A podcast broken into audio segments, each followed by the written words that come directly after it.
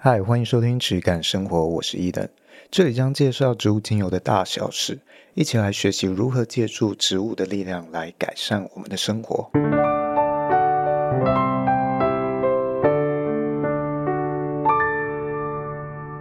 欢迎收听今天的质感生活，我是伊登，我是轩。那今天呢，我们来聊一下，刚好最近有一个客人，有一个客户，他是啊、来询问批发要做精油生意的人。那他有一些问到的问题，我觉得蛮有趣的，蛮值得拿出来跟大家分享的。他问了几个东西，一个是主要是问的是，他如果想要从国外自己进原料，在台湾自己萃取的话，这个有没有可能？哦，这是其中一点。然后再来，他还问了。啊、有机的东西好像真的零售消费者很被洗脑，那好像真的很难去推广非有机的东西。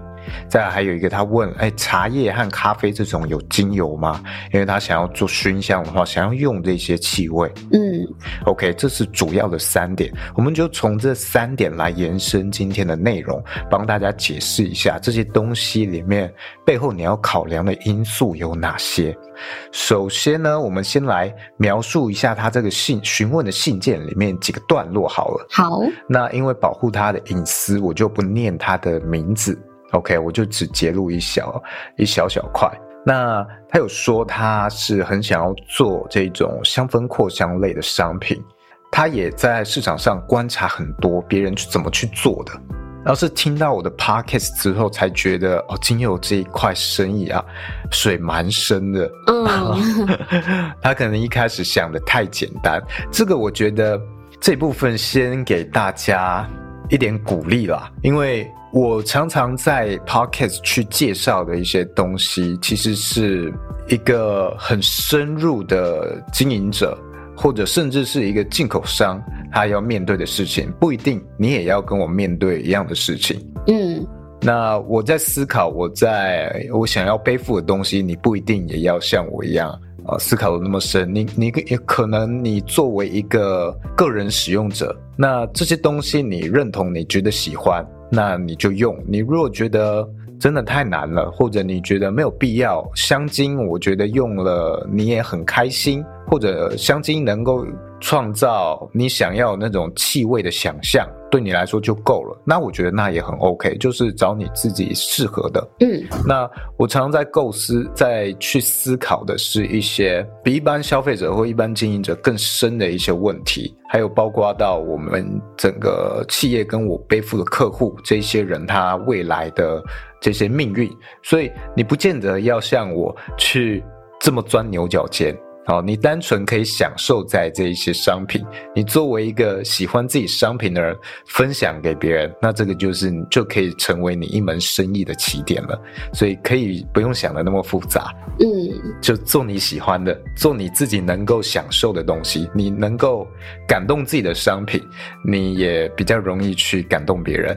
那你这个商品都没有办法感动你自己，那我相信你这个商品应该或这个品牌应该是比较不容易做起来的，因为你可能自己也没有爱啊。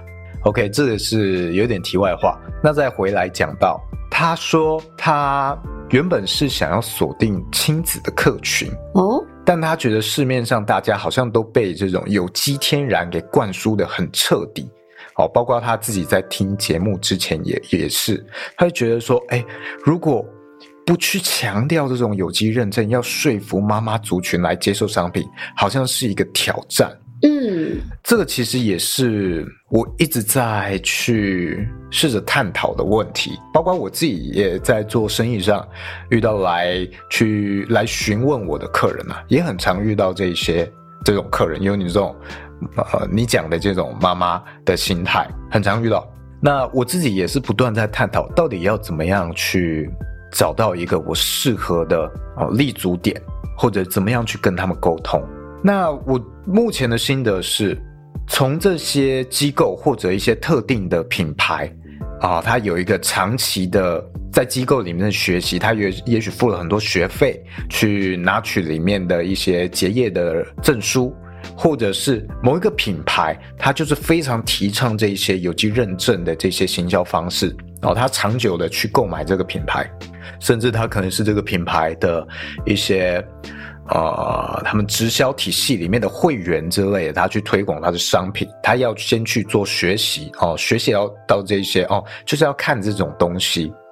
那这种人呢，我会发现他其实一开始来找你的时候，他就没有要听取你的想法跟你的意见，嗯，他已经预设好他自己要找什么东西了，啊，他要找的就是要有有机的。你即使跟他讲什么理念，或者哦、呃，我以前 Parks 讲那么多，他背后的一些问题，他其实没有要听，因为他已经预设好。他自己就是要找什么东西，然后在这个东西里面，他要找到价格便宜的。那反而很吊诡的是，往往这些人没有实际去看这个精油的表现哦，所以反而这个最重要的东西，我们在这些体系长久之后，我们会迷失，把最重要的东西反而忽略了。我们拿这些不重要的东西跟很容易去变造的东西，反而成了第一的筛选标的，那你就很容易被操控。因为你没有鉴别能力嘛，所以我目前的方式是，这些人来，我一开始大概就知道他的态度。对，那我会给他一些筛选的门槛，去筛掉这些人。啊，我会有点劝退，跟他说大概我的想法是怎么样。那如果你能认同我的想法，那你可以约时间前来我这里拜访，我再跟你做一个深入的讲解。哦，那这种时候如果。他听了我讲的东西，他还愿意约时间大老远跑来，那我觉得那或许还有一些可以沟通、可以去交流的价值。那你不能接受，那当然你就不了了之嘛，信也不会回我了。那就很简单，就筛选到我们彼此之间不适合嘛，就是这样。那我也不去抨击你不好，你也不用来抨击我，就是怎样，彼此就是找自己需要的东西。你已经想好你需要的东西，我也想好我需要的客人是怎样的。对，就是各取所需嘛。对啊，对啊，其实就是这样。那如果即使他来了，他听了还是真的很没有办法接受，好像我呃有一些来我这边的人也有这样的表现啊。例如他本身是在欧洲，他用过很多这种有机精油，基本上你在药妆店看到的这些欧洲药妆店卖的那种几块欧元一瓶的，全部都是有机精油。嗯，对。但是你了解那个制造过程，就知道。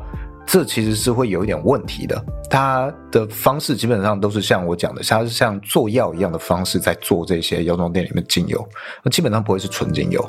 那那个呃偏差认知就会很大，尤其你在那个欧美的环境底下，你会对于这些认证可能有更高的信仰，那就不可动摇。那你没有办法回归到精油本身的表现和它这个制造，还有我们讲讲的这个商业上面的逻辑的话，那就真的很难去说服他。如果你的零售上遇到这些客户，那我觉得你就是能讲则讲，不能讲你也不用太过勉强。对，得失心不用太重。对，那反而我意识到一个现象就是。很多人也许一开始他是对有机，他会认为它是一个筛选的标准，因为他不知道怎么样去选择嘛。嗯，有人这样讲，他就姑且用这个方式。诶，但是当他听到了你分享的这些东西，像我 Podcast 在分享的这一些，我看到了，我体验过的，告诉他之后，他能够认同，他能够去颠覆他原本对于这件事的一个想象，因为。原本他也没有太高的信仰，只是他不知道怎么怎么去筛选嘛。别人讲什么，他就姑且这样子去做。但如果你的理论、你的经验、你的想法，能够给他创造一个更有可信度、更有信任感的一套说辞的话，那他其实是很能够接受的。我在大部分遇到客人啊、其实会有这样的现象，他会倾向于更能接受我这样的想法，所以我觉得是在筛选客户啦，不是每一个人都是你的客户，所以我们在做销售的时候，可能要去有基本的一些筛选机制哦，到底什么样的人是你要做的客户，或者是你的理想客户，这是我们可以去做的。那当然，我觉得。我们不能因为这件事情有有难度而去放弃，说啊，那我就转而投向了这个品质比较糟，但是文件报告认证很多的商品。那你就要重新思考一下，你到底想要做的生意到底是什么？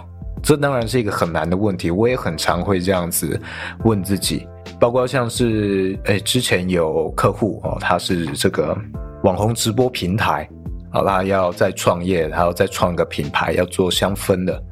那他来找我，他就觉得啊，我的我的这些观念跟经验是他在产品研发上面很缺少的，他就想要找我入伙，但是他又认为纯精油。全部拿来做啊，香氛全部用纯精油来做，实在太困难了。哦，尤其他想要做的是扩香竹那类，那他一直想要的就是纯精油去搭配香精两个混合去做，但对我来说，那个就是一个门槛。对，我当然知道有这样的做法，看大部分这种专柜的高级的香水，大部分是这样子做的。哦，甚至它没有用到纯精油，所以你用的其实已经比这一些香水品牌可能还要好了。只是香水品牌他们的配方可能更复杂一点，所以我不会去否定这件这样子去做是有它的价值，但是我自己会有点跨不过去。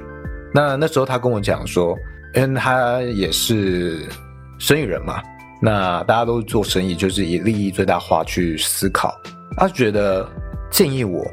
纯精油也做，但是香精也要做，两个都做，你的市场才更大。就是没有人可以去取代你的专业，因为你都能做。但这个我当然也知道，但是我就很两难嘛，我就不喜欢那个东西啊，我对那个东西没有爱。对啊。那之前我也提过，像是这个澳洲的伐木商嘛，他就是属于这种都做的类型。哦，纯精油他也做。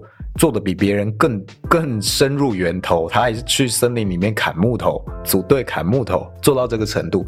但是相亲他也做，有需求的他都做，那他一样都能做得好。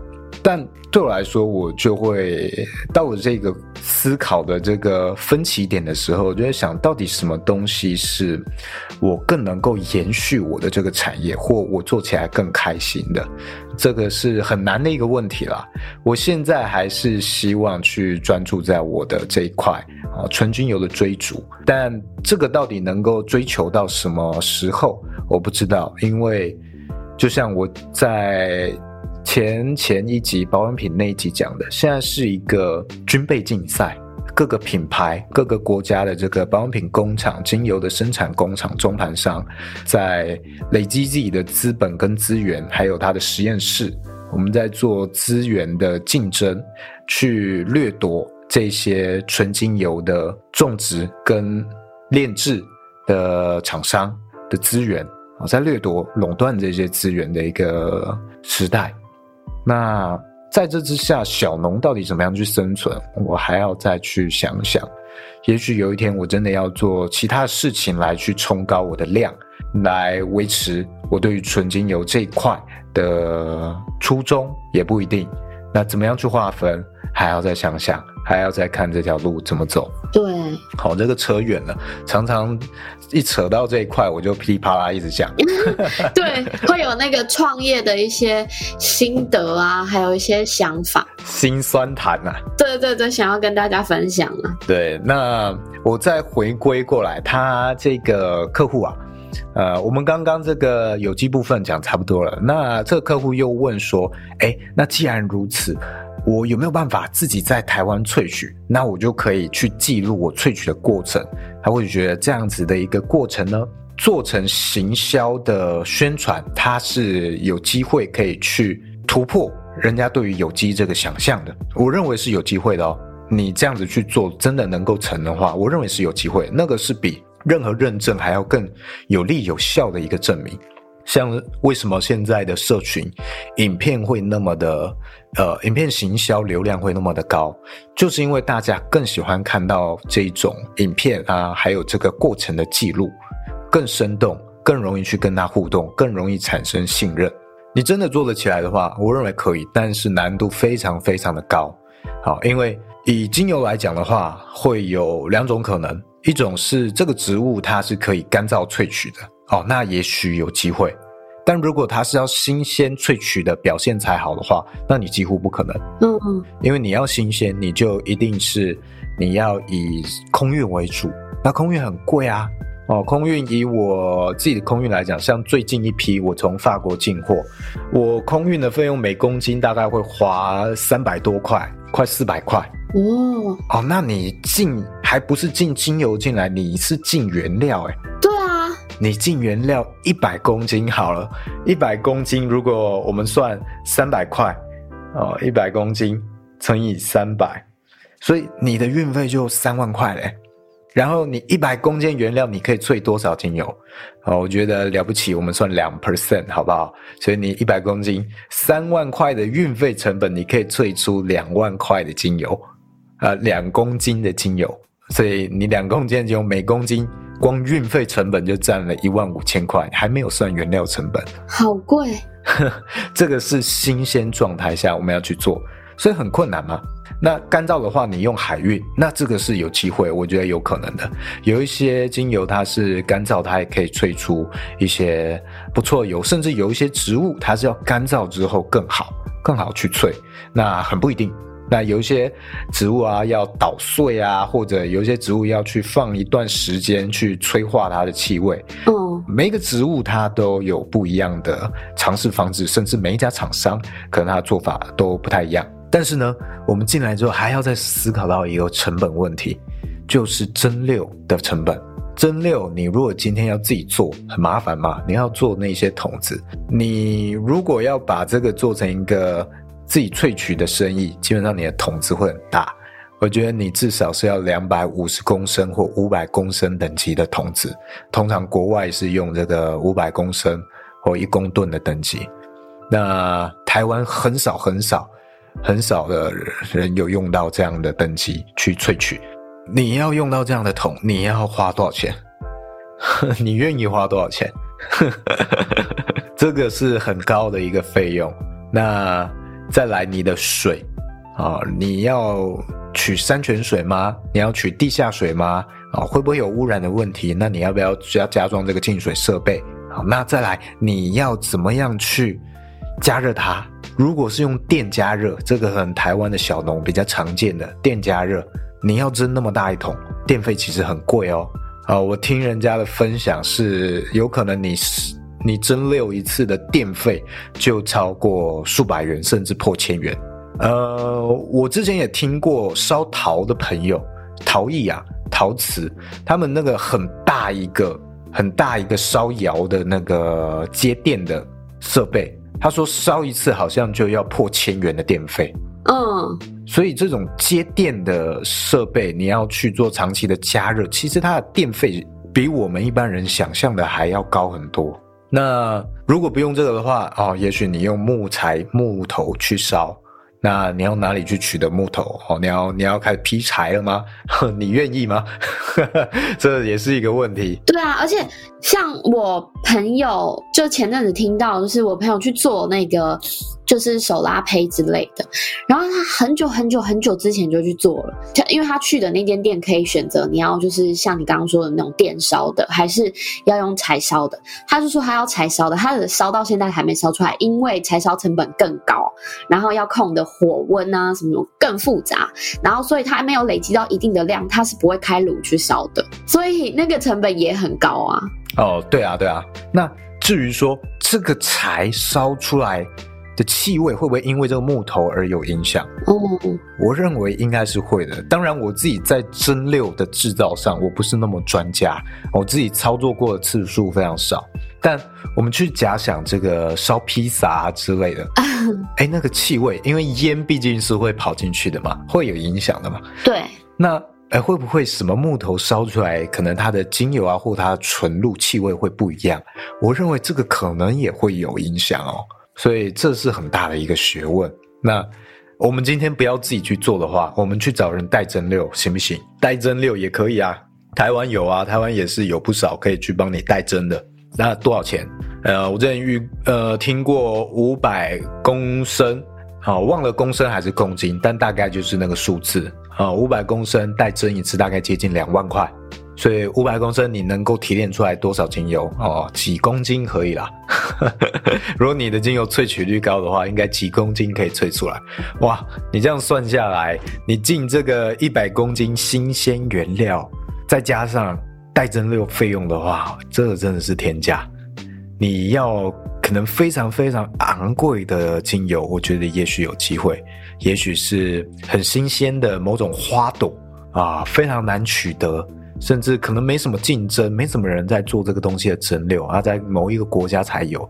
那你这样子去做，我觉得也许有机会做出不一样的市场，因为价格等于是你自己定嘛，没有竞争。对，那再配上我们前几集有讲的，哦，一个精油怎么样开始被发掘、被行销，走这样的一个套路流程去行销你的精油，也许有机会做起来，这是一个方式。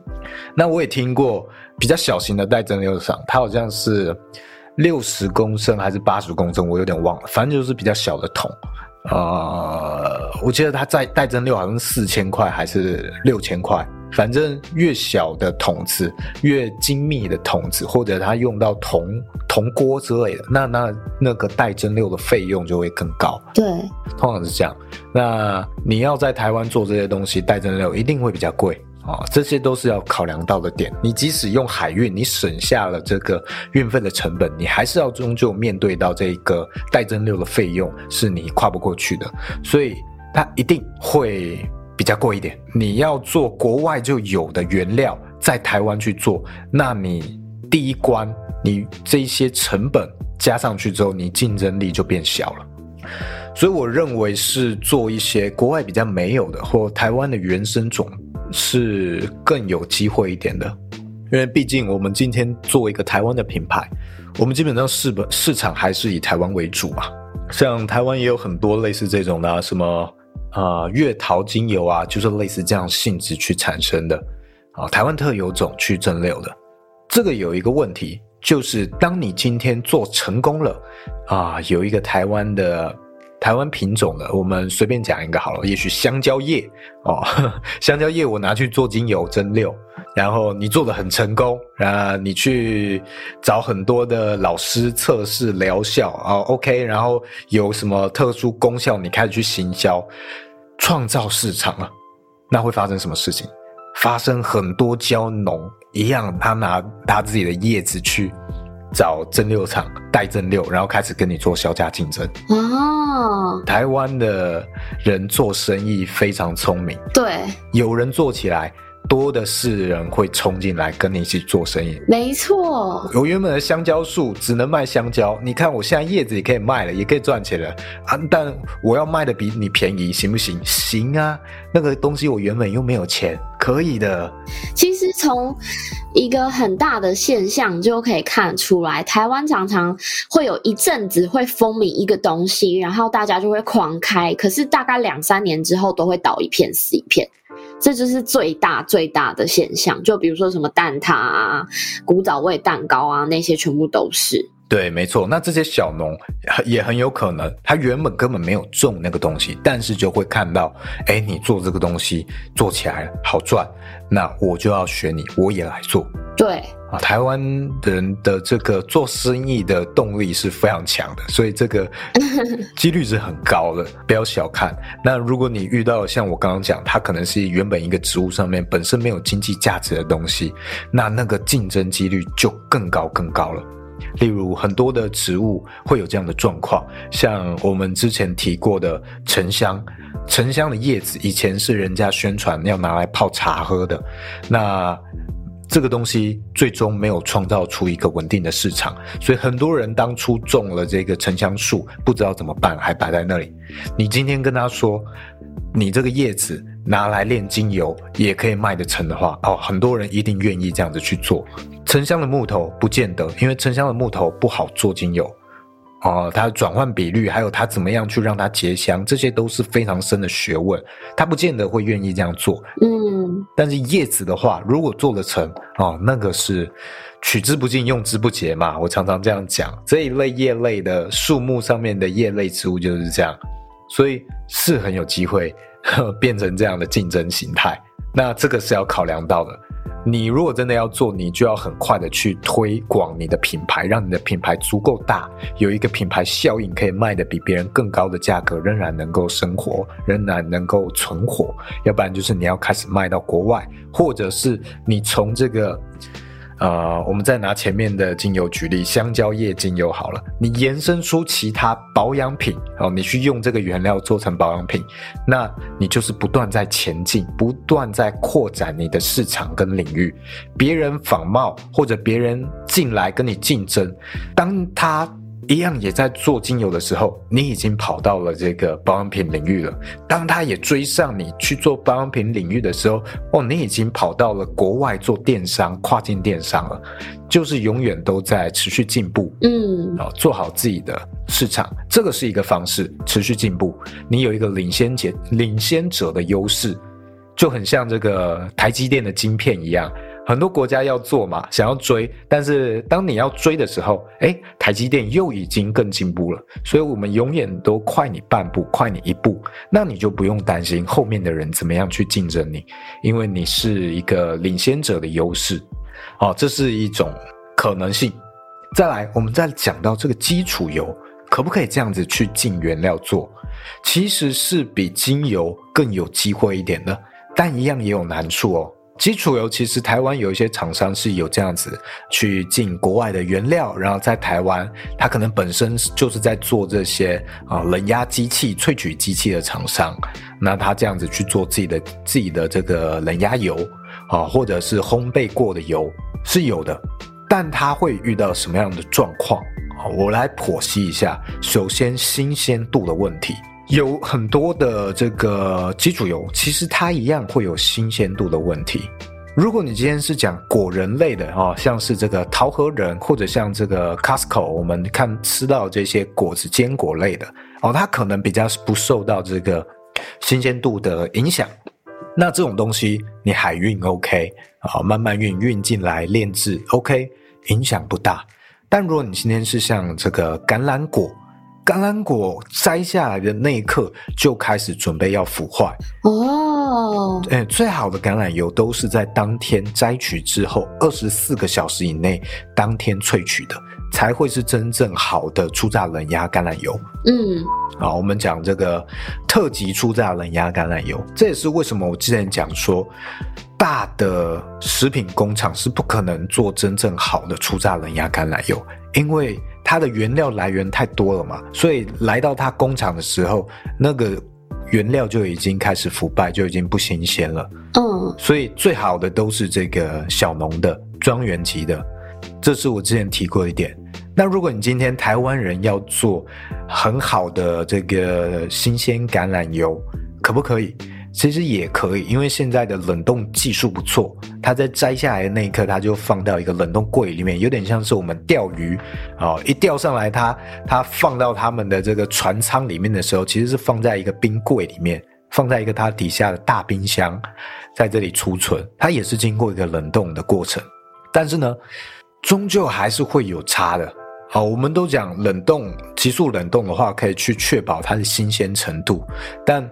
以我自己举例，我去这种超市买冷冻食品啊，我之前有一阵子很常买这种冷冻的蔬菜跟冷冻的海鲜。嗯，刚开始吃我觉得，哎，还 OK 啊，没有太差，还可以吃。虽然没有新鲜的那么那么棒，但是也还可以接受。但是当我放在冰箱几个月之后，我再打开去吃，我就觉得，哎，我靠，怎么那么难吃？这个味道都不一样了，然后那个海鲜就是很臭，你盖不过的味道，你要用很重的调味料才能盖过。所以即使是冷冻，它依然是处在一个流失风味、流失营养的状态，只是这个速度减缓了，不代表它没有减少。所以你在这个国际的运输过程中，即使有冷冻，你也不可能很快几天就到。你基本上是走海运嘛，那一定也是至少一个月起。呃，现在疫情的话，航运塞车，可能两个月、三个月都有可能。而这种情况下，仍然会比当地萃取的要差上一截。对，啊，这个是比较困难的部分，比较可惜的部分。再来还会有这个，呃，风味不同的问题。风味的问题有时候是来自于功法。台湾的萃取厂商通常就是一个冷冰冰的机器，丢进去之后，它就开始帮你萃，然后它可能帮你加温啊，帮你压榨，然后萃出来那个油。但是呢，国外有很多是这种啊、呃、小的磨坊，它还是用这个比较传统的机器哦，压榨的机器，它有可能是木头啊，或者甚至是这个石头去磨那个原料，嗯啊、呃，磨那个果实或者是果仁，去把它磨出来。